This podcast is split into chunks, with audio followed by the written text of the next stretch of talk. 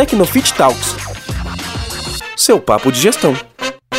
Oi, pessoal! Mais um episódio do nosso podcast, no 14 episódio do Tecnofit Talks. Semana passada a gente bateu um papo com a Luísa Queiroga sobre Pilates, porque a gente está na Semana da Mulher, né? Nós estamos convidando mulheres empreendedoras que nos inspiram. E hoje a gente está aqui com a Thaís Pereira, a Thais é formada em turismo e educação física, viajou o Brasil inteiro com circo. Thais, achei super interessante isso, depois eu quero entender mais um pouquinho.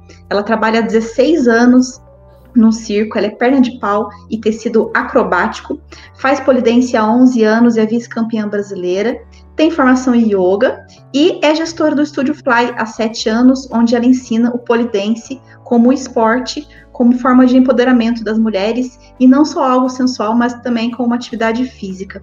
Thaís, primeiro, muito obrigada por ter aceito o nosso convite. Seja muito bem-vinda ao nosso podcast. Ah, eu que agradeço, Lígia. Eu que agradeço.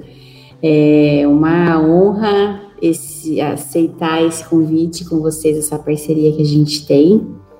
E, e sim, tenho acho que bastante coisa aí para contar. Só enfatizando aí, eu tive que abrir mão de sair do círculo para continuar aqui como gestora, né? Fazer com que meu espaço Studio Fly voe. Então, eu trabalhei na companhia Circense Universo Casu por quase oito anos e foi uma experiência incrível. Viajar pendurada na lira, né, que eu aro aerocrobático e conhecer o Brasil inteiro. Muito legal. E conta um pouquinho. Então, você é turismóloga, você se formou também em educação física e tem essa experiência no circo. Como que rolou tudo isso, assim? Como que rolou o turismo na sua vida, o circo e a educação física? Vamos lá, vou tentar ser rápida, que eu me empolgo às vezes com a minha história. Adoro, porque são coisas que eu fiz, né? Meus pais sempre me apoiaram. Eu sou, eu falo que eu sou filha de artistas, mas eles não seguiram carreira. Meu falecido pai era músico e cantor, né? Por hobby. Eu cresci ouvindo música, ele tocando violão. E minha mãe, ex-bailarina profissional, que foi convidada para dançar na Europa e desistiu do sonho para casar com meu pai na época. E, e eu apareceu essa essa ideia de fazer turismo porque eu tive a oportunidade de fazer intercâmbio na Austrália. morei lá em 2004 por sete meses para falar o idioma e quando eu voltei eu voltei procurando emprego para não perder o idioma, virei professora de inglês e acabei uma das coordenadoras da Wizard, trabalhei na Wizard por três anos. Ela falou: por que você não faz turismo, né? Eu estava naquela fase de, ai, não sei que faculdade fazer e tal. Fiz turismo, mas o meu coração já, meu sangue pulsa arte e atividade física, e todos falavam: você vai fazer educação física, você está na faculdade errada. E meses, um ano antes de eu me formar em turismo, eu já fui convidada para trabalhar para trabalhar na, na companhia Circense Universo Cazu, que a gente era considerada o Cirque du Soleil brasileiro. E eu já trabalhava numa academia de circo aqui em Jundiaí, pioneira em Jundiaí Arte no Ar. Eu fazia aula porque eu apareceu uma matéria aqui no jornal, minha mãe viu lá, vai lá fazer e tal. E eu comecei com aluna, virei recepcionista lá e fiquei por oito anos, me formei como artista, professora e o poli apare, apareceu oportunidade lá para ter aulas e eu comecei atrás de São Paulo, entrei no Poli em 2010.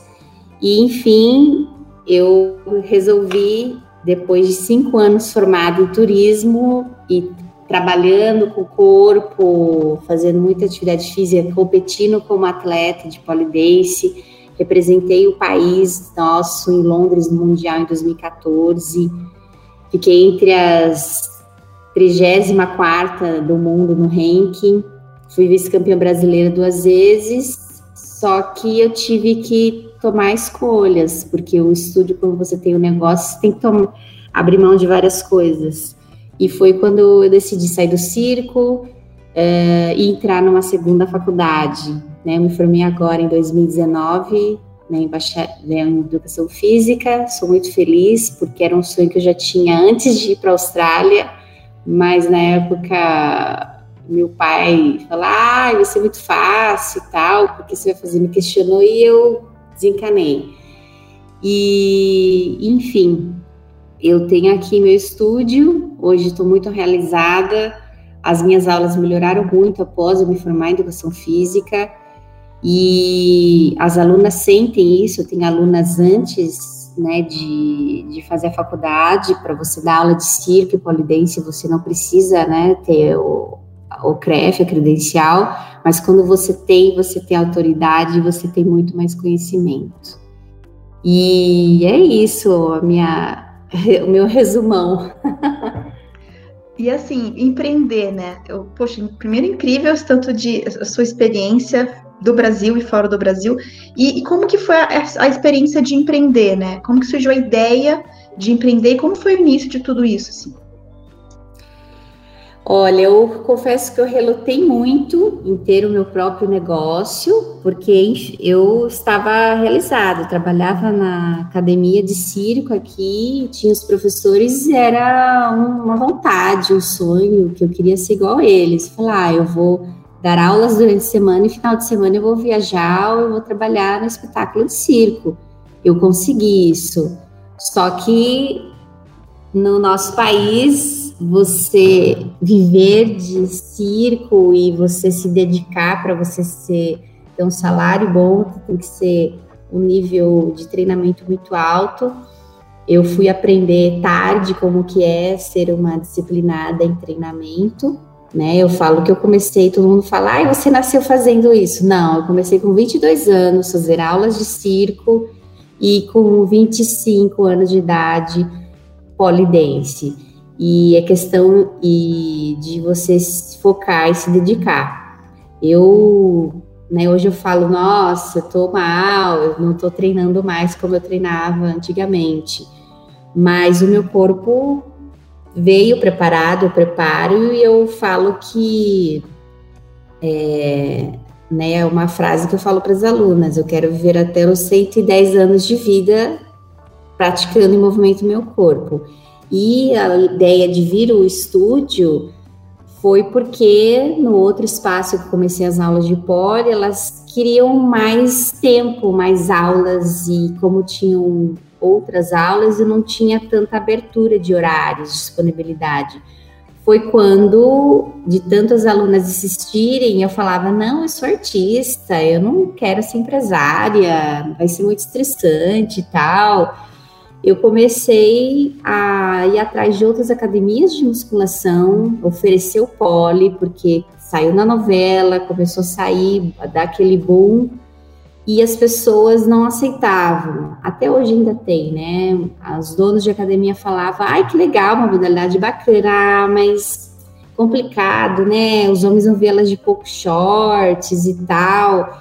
Então eu sou, eu passei por essas dificuldades e ninguém queria investir na barra, né? A barra vertical que é o pole. E fui ver salas comerciais, muito caro aqui. Foi quando a minha mãe trocínio eu falei, mãe, eu só preciso de uma sala de 50 metros quadrados, com o pé direito alto e assim, assim. E aqui, meu estúdio é fundo da minha casa, ainda moro com a minha mãe. E tá aqui, por sete anos, um espaço aconchegante, não paga aluguel. Construí em sete meses, pagando aluguel em outro espaço que eu tava, já estava dando aula e o espaço, a academia fechou.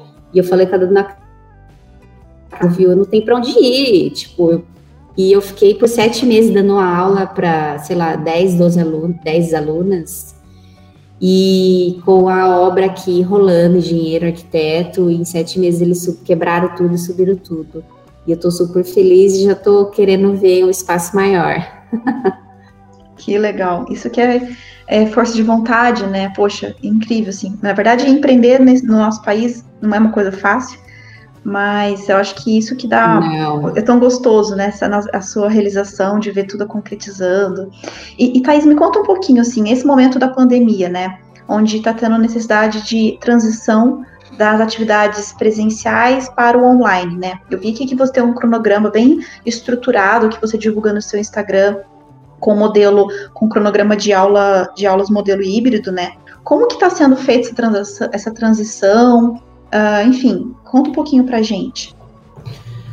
Olha, eu confesso que eu estou respirando muito porque é uma coisa que eu vou ter que fazer de novo. eu lembro no passado que né, eu fiz meu aniversário, 18 de março, dia 19 de março já estava dando aula no Zoom. Eu rapidamente, já pelas redes sociais, vi que era a plataforma ideal para usar. Eu adaptei as aulas né, que tenho de lira acrobática, tecido acrobático, pole para as alunas que não têm aula, para treinos funcionais, treinos de preparo, para elas não perderem a performance, a resistência, a força adaptando. Teve aluna que eu fiz carregar bujão de gás vazio, entendeu? Para fazer força. Eu super adaptei. Eu não sei da onde veio isso dentro de mim. Tanta criatividade, mas, né? Que também é necessário, sim. né? É, às vezes eu acho que é o meu lado artístico também ajuda isso. muito. E então eu lembro que em, em março a março, abril, estava com pouquíssimas alunas, várias falaram, ah, eu não quero online, eu congelei várias matrículas, algumas pagaram planos trimestrais ano passado, não compareceram nenhuma online, não conseguiram voltar esse ano, e, e eu, tudo bem, a gente tem que ser flexível, né? Assim como tiveram alunas que não pagaram e fizeram aula online gratuitamente. Né? É, a gente teve que, para ter a fidelidade para o momento que a gente passou, uh, eu tive que a me abdicar algumas, alguns sacrifícios. Então, eu tinha em torno de cinco alunas que compraram o poli em casa, outras que não tinham nenhum aparelho, começaram a comprar aos poucos tapete, alter, bloco, enfim, bola. E eu, com os cursos que eu fiz na faculdade, enfim, treinos, cursos, workshops, fui passando e super dava certo.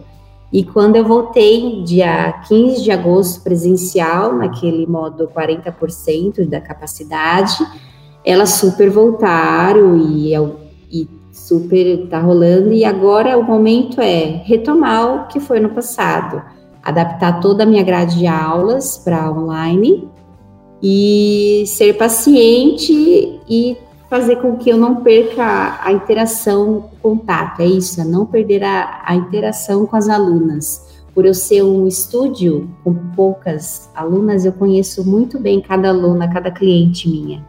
Então, eu sei que algumas é, podem entrar em surto, ou desespero, ou estresse, precisam aqui algumas e não vêm só pela atividade física, e sim pela autoestima e pela ajuda.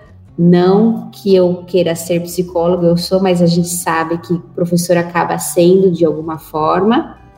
E então eu tô, tô tentando transitar. Aqui em Jundiaí a gente talvez entre na fase roxa, e tentar sempre estar conectada de alguma forma com as alunas. É, isso é extremamente importante, assim, adapta a rápida adaptação do presencial para online, nunca perder o contato com os alunos, assim, acho que é, é, super possível fazer isso no meio online, precisa de muita dedicação da, do profissional, da, do gestor, da gestora, mas a gente sabe que isso é que faz a diferença, né? E por falar um pouco em gestão, Thaís, a gente, poxa, a gente vê que no mercado brasileiro a grande maioria, é, mercado fitness, né, brasileiro, a gente, a grande maioria a gente vê homens como gestores, né? Uh, e qual e você, enfim, tendo o, o, se destacando aí como uma, uma mulher gestora, quais, fala um pouquinho quais são os seus desafios, né, de ser uma gestora fit, né, do segmento fitness no nosso país. Bem, primeiro já começa pelo tipo de aula que eu dou, né? Que eu ministro. em pleno século XXI, eu ainda sofro preconceitos por dar aulas de polidência. Aqui mesmo na minha rua, uma rua sem saída, bem familiar. É, os homens, os vizinhos falam ou acham, as mulheres, eu não, nenhum, eu não tenho nenhuma cliente que é da minha rua, minha rua é bem grande. Algumas chegaram a fazer, mas tem aquele preconceito, ou a, não só pela modalidade, o tabu que o poli ainda tem, mas do estereótipo, né? Elas acham que só porque eu sou magra, só tem que ter mulher magra fazendo a modalidade, ah, não é? Sim. E homens, eles acham que eu dou aula aqui, é, literalmente, a grosso modo, eles acham que eu dou aula no puteiro para putas. Meu Deus! e Mas... eu não me envergonho disso, eu acho o máximo e não escondo de ninguém que eu cheguei a dar aula numa casa noturna em, lá em na a famosa casa de luxo em Monte é, Fazendinha foi por um mês, foi uma experiência incrível, porque elas queriam fitness e não sensual, só que não deu certo porque elas não conseguiam acordar no horário que eu ia. Então, elas, é, elas trabalhavam a noite inteira e eu estava lá 10 horas da manhã, ela tinha que ficar ligando no quarto. Oi, bom dia, aqui é a professora de polifitness. Ai, não vai rolar. E elas se pagavam, então eu caí fora. Uhum. Mas eu falo, sim, que, que dei aula para as primas. Mais uma experiência e... incrível para sua vida, né? Foi, foi. E, e, e aqui, assim, é, essa é a maior dificuldade. E a outra é que é tudo eu sozinha. Eu cheguei já a pensar montar uma equipe, né? Venho pensando com frequência por professores, mas como é um estúdio no fundo da minha casa, que eu moro ainda com a minha mãe, é, tem essas coisas de regras, né? Eu não posso pôr qualquer pessoa aqui, só eu e ela que moramos aqui, tem a segurança, tem as alunas que confiam muito em mim, se sentem à vontade, tem, tem que ter todo um cuidado para pôr uma pessoa diferente aqui. Então, o que a maior dificuldade é a parte de gestão, né? Eu administrar tudo isso, fazer com que tudo fique bom, mas agora eu cheguei num, numa fase no nível da, da minha carreira que eu preciso focar em poucas coisas. Eu já tenho muitas modalidades e, e tudo eu, eu sinto que eu, eu me cobro, as alunas não cobram tanto, mas as poucas que cobram com razão. E a dificuldade é eu separar a Thaís gestora, a Thaís a professora, a Thais amiga, a Thais artista.